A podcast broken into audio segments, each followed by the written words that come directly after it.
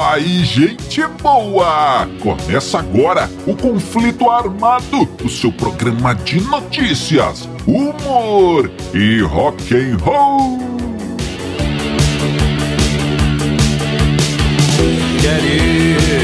E vamos para as manchetes de hoje. E como os astros do rock gastam seu dinheiro. A guitarra perdida do Smashing Pumpkins. Metallica e a importância da roupa correta. Tudo isso e muito mais no conflito armado que começa agora. Eu sou Bob Macieira e aqui comigo no estúdio, meu arqui-rival e melhor amigo Crânio. Tudo bem, Crânio? Tudo bem, Bob? Saudações, caros ouvintes. Tamo junto no rock. Tamo junto no rock, Crânio. E sem mais embromações, vamos ao nosso primeiro assunto. É isso aí, amigo ouvinte! Vamos começando o conflito armado de hoje. Crânio! Olha aí, vamos falar de dinheiro agora, hein? Opa. Money, money, money, crânio, olha. Bom, muito bom. E veja só, essa história toda de rock and roll, de música pop, começou mesmo a dar dinheiro lá pelos anos 60, né, crânio, com nosso querido Elvis Presley, é. E aí veio, as- vieram as próximas décadas, 70, 80, 90, e as gravadoras e os artistas ganhavam muito, mas muito dinheiro, vendiam muitos, mas muitos discos, crânio. É, E era aquela história, né? O dinheiro sobrando, os caras usavam para as coisas mais estapafúrdias. Dizem que tinha artistas forrando a gaiola do papagaio com notas de 100 dólares. Olha aí. não duvido. Mas então, chegou ele, o MP3, e acabou com a festa. É, os artistas que ficavam apenas gravando discos e vendendo discos começaram a ter que fazer shows, crânio, para pagar ali as suas regalias, os seus luxos. Então, mas voltamos aqui para contar então os maiores desperdícios, podemos dizer assim, entre aspas, de dinheiro que os, que os astros do rock do passado já fizeram. Olha aí. E começaríamos com ele, Lemmy, Lemmy Kilmister, o baixista e vocalista do Motorhead. Então, crânio nosso amigo Lemmy, uma vez gastou incríveis 19 mil reais. Vamos colocar tudo aqui em reais, amigo ouvinte, para ficar mais fácil de compreender, para o pessoal não ter que ficar fazendo contas de cabeça aí, né? Então, É. 19 mil reais em uma espada cerimonial da Luftwaffe. Ah, é. A, a, a aviação ali do É. Hitler, né, crânio? É, dos nazistas lá.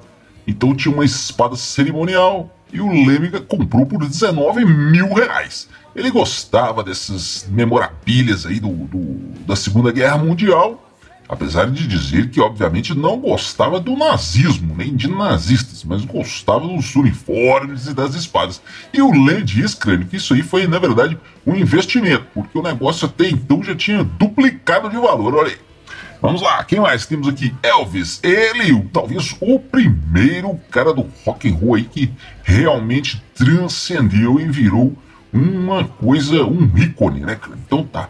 E essa história também a gente já contou, hein? Que é a história do sanduíche. Certa vez o, o, o- Elvis. o Elvis gastou mais ou menos 11 mil reais num sanduíche, cara. Na verdade, é, fazendo as contas, porque eles estavam lá em Graceland, em Memphis, e tiveram que viajar mais de 1.600 quilômetros para comprar o sanduíche e umas champanhe, veio tudo numas bandejas de prata, e acabou que saiu mais ou menos nisso aí, 11 mil reais cada sanduíche que o. Elvis queria comer, né? Era muito dinheiro que o povo tinha para jogar fora crânio. Próxima história, vamos lá. Bonovox, o vocalista do U2, Bonovox, ou como diria aquele nosso amigo crânio, Vonobox. É. O Vonobox, então, crânio, faria um show beneficente para o Iraque. É, com Luciano Pavarotti, lá na Itália. Chegando lá, o, o Vonobox percebeu que tinha escolhido o seu chapéu de estimação, aquele chapéu de cowboy. Então o que, que ele fez? Mandou que o chapéu viesse de avião. E detalhe, tinha que ser de primeira classe. Então claro. o Vonobox comprou uma passagem para o seu chapéu de primeira classe. 6 mil reais foram gastos nisso aí, crânio. E acabou, olha só que interessante. E o piloto do, da aeronave ficou sabendo que estava carregando um objeto tão precioso como um bom chapéu e resolveu levá-lo na cabine ali do, do, do piloto, ou seja, nem precisava pagar a primeira classe. Mas tudo bem, dinheiro nessa época era, era, era, era mato crânio para esses artistas. Vamos lá, próximo. Eles, os Beatles, torraram crânio. cerca de 1 milhão e 600 mil reais o, só com o nosso querido Magic Alex, que era um doidão lá metido a inventor crânio, que torrou mais de quase mais de um milhão e meio de dinheiro dos Beatles, é, de reais dos Beatles, inventando loucuras. É, ele tinha uma tinta elétrica. Ele criou certa vez um disco voador. E veja bem, nada disso funcionava direito. É. Ele chegou a criar, inclusive tentar criar, né, um estúdio de gravação com um campo de força sônico. É. E, e, e entre os planos dele, meu crânio, tinha de construir um sol. Só. Um sol, hein? Olha aí. O, então, mais uma aqui dos Beatles, crânio. O nosso amigo John Lennon, certa vez, gastou 42, mais de 42 mil reais, o equivalente a mais de 42 mil reais, para que o seu filho pudesse brincar de trenzinho. Olha aí, mas qual que história é essa? Eles iam viajar, crânio, e o menino queria montar o seu trenzinho, que não devia ser nada pequeno, né? Então o que, que hum.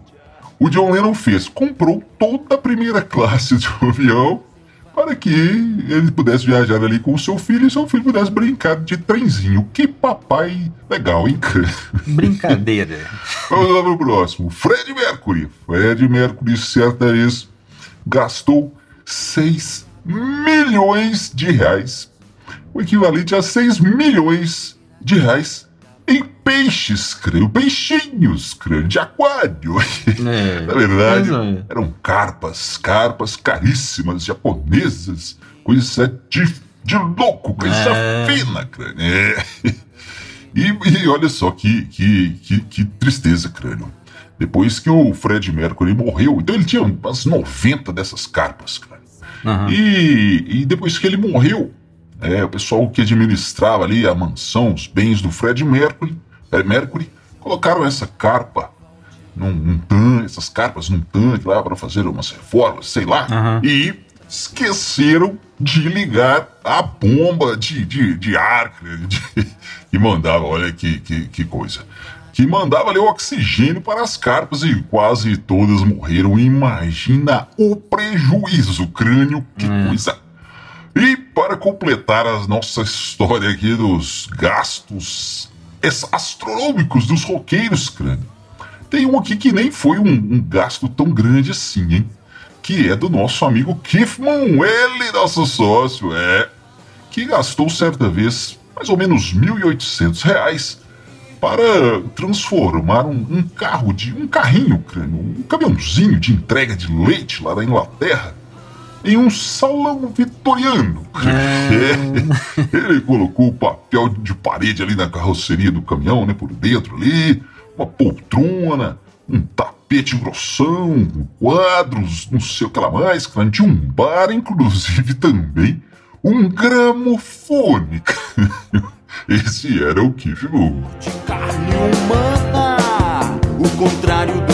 É, amigo ouvinte, você já conhece, você já nos segue nas nossas redes sociais. É, vai lá, procure os Dillions no Instagram, no Facebook, no YouTube, que você nos encontra e você vai achar muita coisa interessante para você se divertir nas nossas redes sociais. Lembrando, lembrando também que você pode ouvir os nossos programas passados. Já são mais de 150 programas que você tem aí à sua disposição com causos e histórias do rock. Só procurar Conflito Armado no seu agregador de podcasts preferido.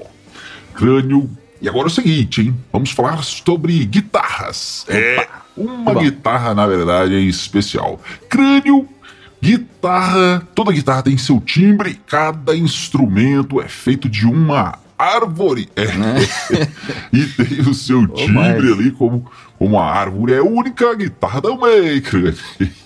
É, então o que, que, acontece? Muitos guitarristas são conhecidos aí pelo, pelo seu timbre, né? Não só da sua guitarra, mas evidentemente da pegada ali do guitarrista. É só lembrar aí de caras como Jimi Hendrix, Ed Van Halen, e o nosso herói aqui também, Billy Corgan, é o guitarrista dos Smashing Pumpkins, guitarrista, vocalista, líder da banda, do, da banda Smashing Pumpkins. E o, o, o Billy Corgan, cara, é o crânio, é um cara é realmente aficionado pelo som da guitarra.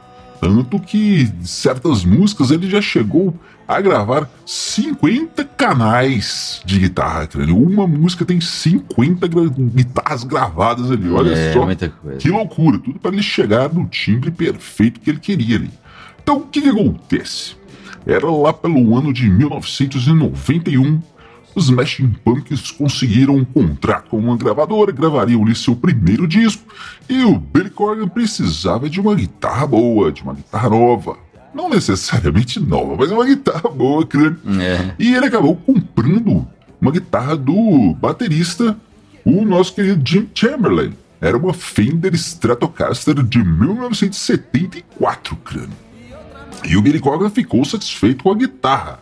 O som era tudo o que ele procurava, mas tinha um pequeno problema, um problema.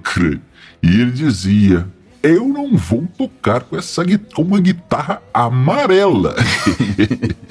é, ele não gostou da cor da guitarra. Então o que, que ele fez? Ele fez o que qualquer é, é, músico é, inteligente e sem dinheiro faz. Né? Ele resolveu que ele mesmo daria um jeito nisso. E pegou ali umas tintas, uns pincéis, uns pedaços de espuma, sei lá o que, creio, e fiz umas, umas artes ali da guitarra. Uhum. Realmente ficou muito estranho. Mas o que importa é que ele gostou. E então, com essa guitarra, com esse timbre, com essas cores, ele gravou o primeiro disco do Smashing Pumpkins e saiu em turnê. E como já disse, era uma banda é, em início de carreira, então os caras não tinham é, recursos, cara, para uhum. é, contratar um road, que é aquele cara que vai ali, que monta os instrumentos, carrega tudo para lá, carrega tudo para cá. Então o que, que eles fizeram? Eles chamaram um amigo deles. Tudo bem. A turnê rolava tranquilamente até que em um certo show depois de tocar, eles foram ali para os camarins e chegou o Road Amigo e disse: Ô oh, Corgan, acabou de, de sair alguém ali carregando a sua guitarra ali pelas portas do fundo, dos fundos aqui do, do clube, hein? Acho que você foi roubado, cara. E o Billy Corgan disse: Que é isso, cara? Você, você deixou o cara roubar a minha guitarra. E o, e o Hold respondeu, cara, olha, eu sou o Hold, cara, eu não sou segurança não, hein? é, e aí, cara, o Billy Corgan ficou muito triste com aquilo, porque era realmente a guitarra, era tudo que ele, que ele queria, era, tinha um som perfeito, que ele gostava muito. Então ele colocou um anúncio é, dando uma recompensa de 10 mil dólares para quem devolvesse a guitarra. E como isso não aconteceu, ele aumentou para 20 mil dólares. E como isso também, e como também não aconteceu a devolução, passaram-se 27 anos, cara, até que finalmente essa guitarra apareceu. E ela estava no porão de uma, de uma casa de uma família jogada ali, até que eles ficaram sabendo que o Billy Corgan estava atrás dessa guitarra e devolveram, cara. Mas quando o Billy Corgan chegou lá para, para, para ver a guitarra, para pegar a guitarra de volta, Aham. ele primeiro fez testes. Ele estava desconfiado, porque várias vezes ele, é, pessoas tentaram enganá-lo, cara, com guitarras falsas, com réplicas.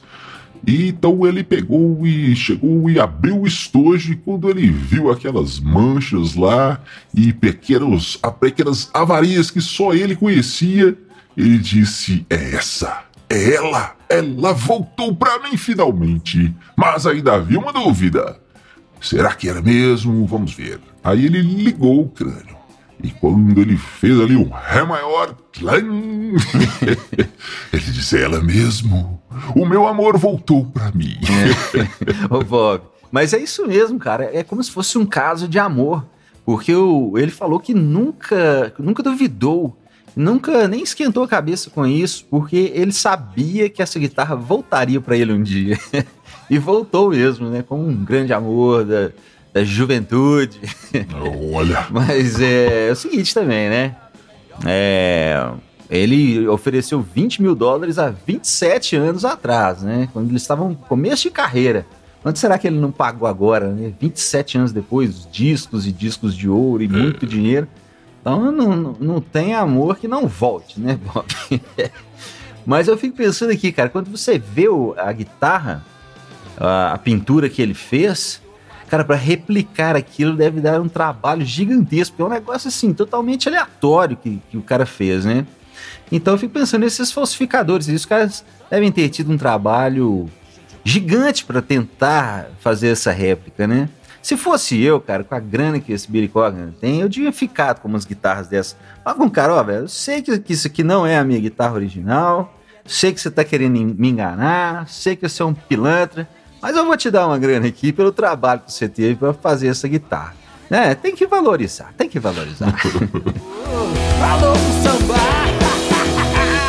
Crânio. E agora, incrivelmente, nós vamos falar sobre moda, sobre roupas, Opa. sobre vestimentas. Olha aí, o que, que acontece?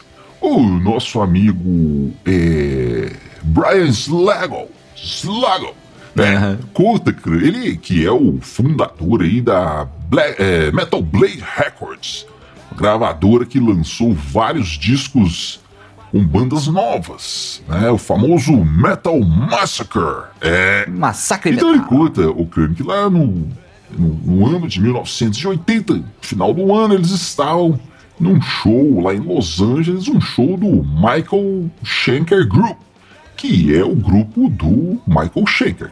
É, que é o guitarrista muito famoso aí, tocou no, no Scorpions e por aí vai.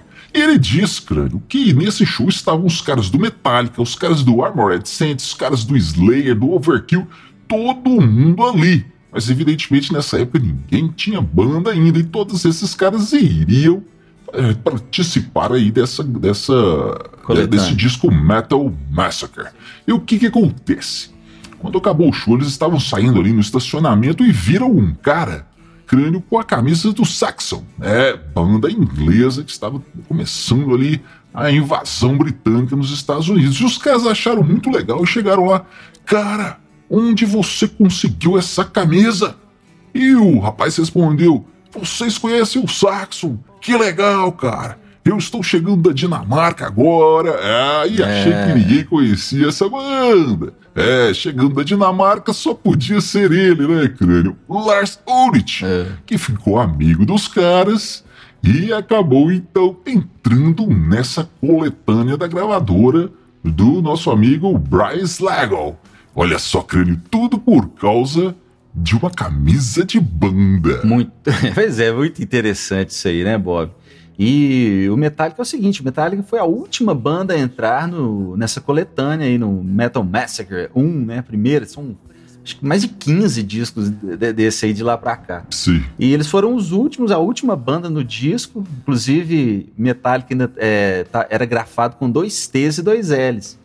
E por que foi a última banda? Porque o Lars enrolou pra levar a fita, a fita mesmo lá. No último, no último minuto chegou o Lars. Os caras ah, conseguiram colocar. Mas aí você vê, Bob, o, é sorte também, né? O cara, eles estavam ali no lugar certo, conheceram as pessoas certas que lançaram Sim, sim. essa primeira demo, né? E depois o Metallica virou o, o que virou. Agora, sorte é um negócio interessante, né? Você tem que estar no lugar certo, encontrar as pessoas certas e também estar com a roupa certa. né? É isso aí, amigo ouvinte. Você fica agora com a banda do nosso amigo aqui, Crânio, a banda Crânio e os Elétricos e a música Carnaval. Lembrando que nós estamos em mais de 30 rádios espalhadas por todo o país. E se você tem uma rádio e quer o nosso conflito armado, entre em contato aí nas nossas redes sociais. Só procurar os Dillions que você nos encontra. É isso aí! Nos vemos no próximo conflito armado. Valeu, valeu, valeu!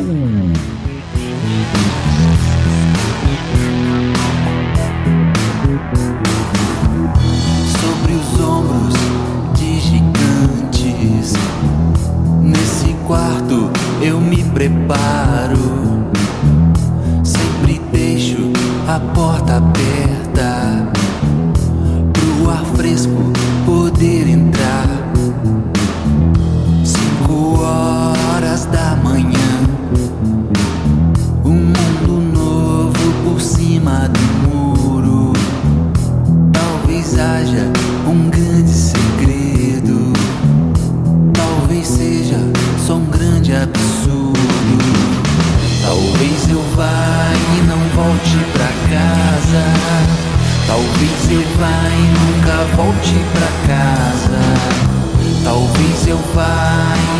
volte pra casa.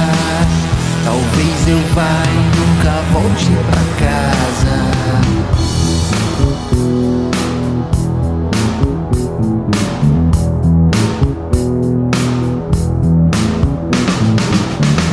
O futuro se abateu sobre nós. Quem me dera ter a chave da